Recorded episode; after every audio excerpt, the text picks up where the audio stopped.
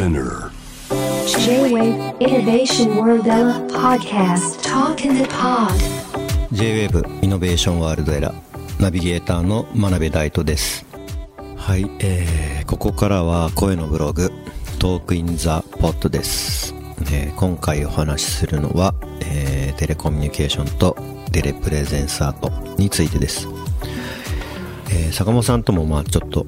話題に出ましたけど、まあ、今みたいな状況になるとどうしてもどんどんオンラインでとかリモートでとかっていう風な形で、えー、物事がどんどんあのバーチャル化していくというか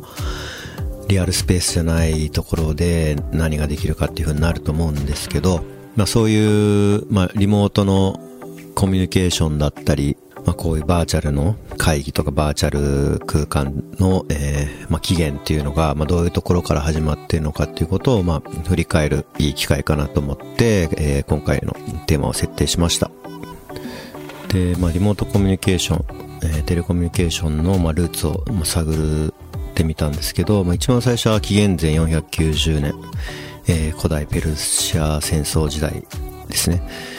で、アテネの北東のマラットンっていう、えー、都市でですね、まあ、ペルシャ軍とアテネ軍が戦ってでそこでフェイリビデスっていう人が、まあ、マラトンから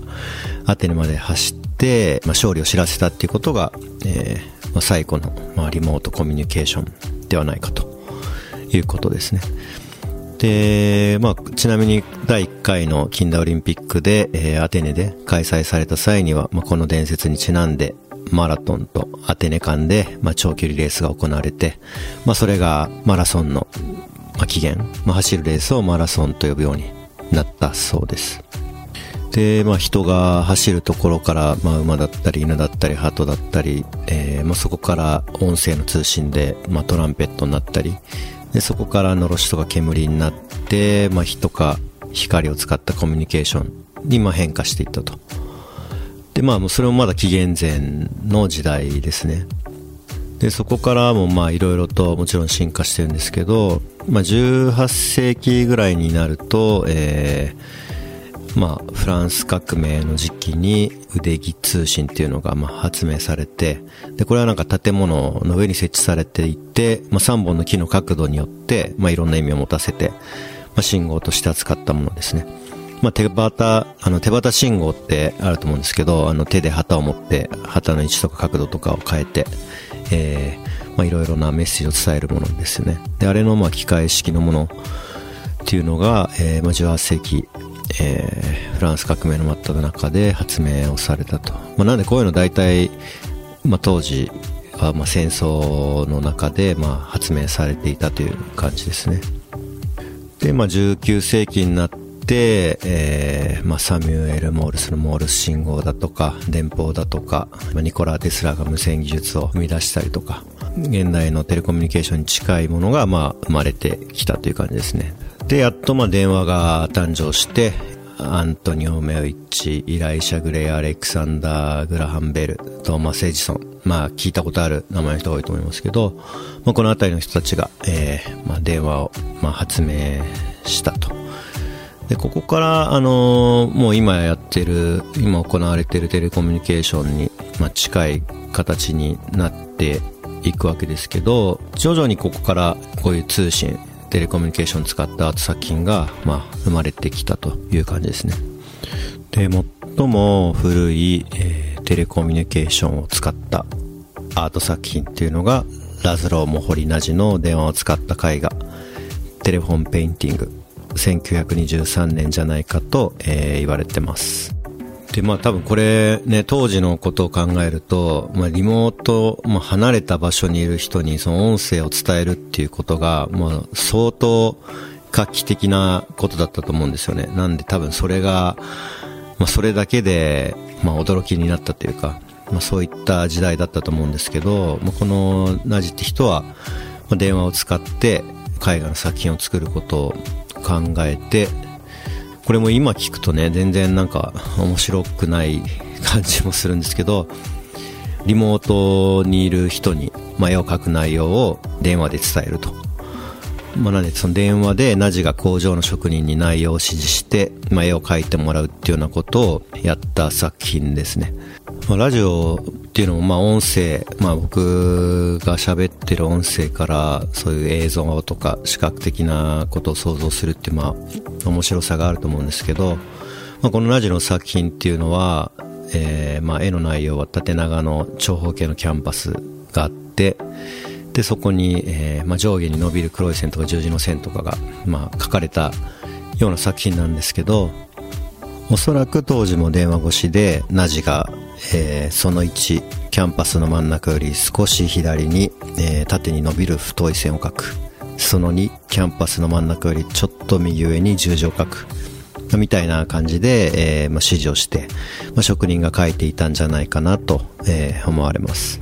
この絵のまあ重要なところは、まあ、絵を見てその絵のアウトプットを楽しむってことよりも、まあ、どういうコミュニケーションが、まあ、そこで行われて、まあ、書かれてたかっていうことをまあ想像する、まあ、なんかその面白さを楽しむ作品じゃないかなと思います、まあ、同時にそのナジって人はその手作りで、まあ、アート作品を作る、まあ、アートワークとかクラフト的なことをまあ否定して、まあ、作品の重要な点っていうのはまあアウトプットっていうよりもコンセプトだってことをまあ、明確に、まあ、主張した、えーまあ、現代アートの、まあ、代表的な作家でもあります。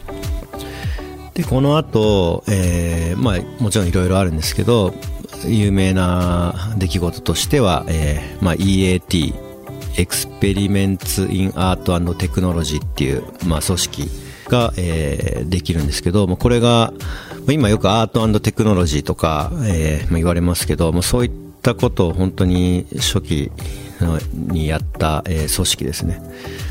で、まあ、当時はまあベル研究所っていうのがあって、まあ、そこのクルーバーっていうエンジニアが中心となって結成されてたんですけど、まあ、アートとテクノロジーの融合っていうのを、まあ、大きな資本のもとで一番最初にやった事例ですね。1966年から、えー、67年ということで、まあ、本当に本当に昔の、えー、初期の事例かなと思います。で、EAT も、えー、こうテレコミュニケーションをテーマに、えー、作品を作りました。で、でこれはもう電話ではなくて、まあ、少しだけ先に進んだもので、まあ、テレックスっていうタイプライターに通信機能がついたようなもんですけど、まあ、当時としてはもう本当最先端の最新テクノロジーっていう感じで、えー、扱われてたと思うんですけど、そのテレックス Q&A っていう作品を、えー、作りました、えー、1971年ですね。で東京ボンベイストックホルムニューヨークにそのテレックスを置いて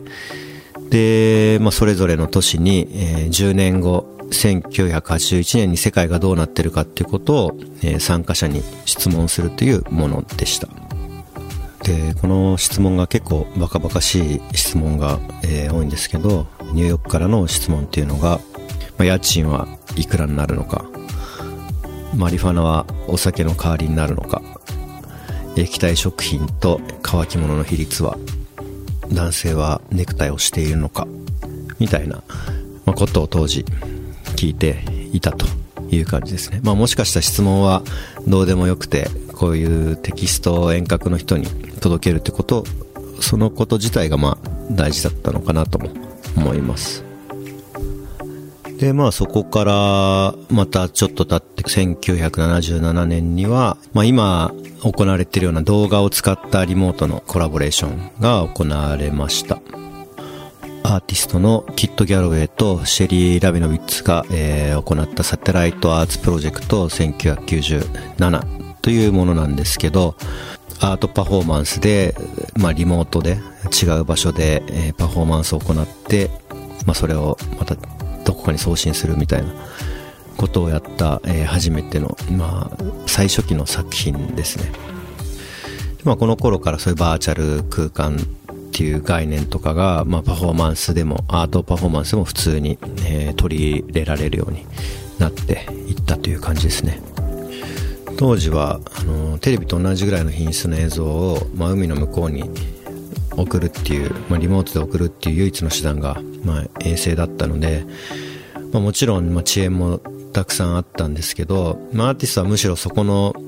まあ、リモートであるっていうことだけじゃなくて遅延があるっていうことに対しても、まあ、結構ポジティブに捉えて、えー、パフォーマンスを作ってたようです。なんでこういうあのリモートの場所であの今はもう普通に行われてますけど、えー、離れた場所でパフォーマンスを行うとかっていうことは、えーまあ、アイデア自体と実装自体は1977年には、えーまあ、行われてたということで、まあ、実はまあかなり、まあ、歴史が長いです。で衛星の後はいよいよインターネットを使ったテレコミュニケーションですね。で1993年に、えー、ウィンケウィンケという、えー、プロジェクトが、えー、行われて、まあ、これが本当に最初期のプロジェクトですね。でこれはなんか世界中から、えー、インターネットで接続して、えーまあ、端末にアクセスしてで命令を出すとその命令が、えー、変換されて、まあ、ロボットが手旗信号みたいなことをやるっていうものでした。あの正確には腕木通信っていう、まあ、木の3本の木の組み合わせでメッセージを作っていくっていうようなものですけどで、まあ、これもまだインターネットが、まあ、どこでも接続できるっていうような状態じゃないのであの、まあ、インターネット技術とロボット技術と、まあ、腕木通信組み合わせた、ね、ハイブリッドな通信という感じだったと思うんですけど、まあ、今だとリモートでロボットを、えーまあ、制御するとかっていうのは結構パフォーマンスアートパフォーマンスとしてもできそうなものですけど、まあ、最初はどちらかというともう少し実用的な感じで、えー、作られたと。で1994年になるともう、あのー、一部の大学とか、まあ、企業ではもうインターネット普通に使える状態になって、まあ、ローリングストーンズがインターネットでライブを生中継したりとか、まあ、95年になって、まあ、一般の人もどんどん使えるようになって、まあ、坂本さんは武道館の、まあ、さっきも話ありましたけど、ね、武道館ライブをインターネットで中継したりとかっていうことがどんどん行われていったと。もうなんかそこからは結構今行われているようなことのまあ原型みたいなものがたくさん生まれて例えばまあ1995年にはインターネット経由でまあみんなで庭を観察してロボットを制御して、え、植物を育てるまあ、テレガーデンっていう、まあ、本当に初期の参加型の、作品が生まれて、まあ、ここでどういうふうにあのコミュニティっていうのは、まあ、作られるかとかそのインターネット上で、まあ、みんながさ責任を持つことによって、まあ、コミュニティが作られるとか、まあ、そういったことの実験が行われたりっていうのも、ね、やられてました。で実はまあインターネット以降は似た作品がすごくたくさん、まあ、出てきたなっていう、まあ、参加型に似た作品が出てきたなっていうふうに僕はなんか感じているんですけど、まあ、いくつか印象的だった作品挙げると、2003年に、山口情報芸術センターワイカムのオープニングイベントで、携帯電話でメッセージを送るとサーチライトを、コントロールできるっていうラファエノ・ロサノ・ヘメルっていう、作家のアモーダルサスペンションっていう作品があって、それは、日本でやられたってこともあったのと、結構大規模にやられてて、あの、ライズマティクスの石橋さんもエンジニアで入ってたりっていうので、えー、よく覚えてますけど、まあ、この頃作られた、えー、まあ、アイディアっていうのが結構、まあ、ベースになってしまうことが、まあ、少なからず多いかなと思うので、えーこの時代のアートプロジェクトもいろいろ調べています。もちろんね 5G ができて、まあ、遅延が少なくなってとか解像度が大きくなってとかっていうことで、まあ、時間芸術である音楽とかパフォーマンスは恩恵受けるし映像表現もまあリッチになっていきますけど、まあ、結構根本的に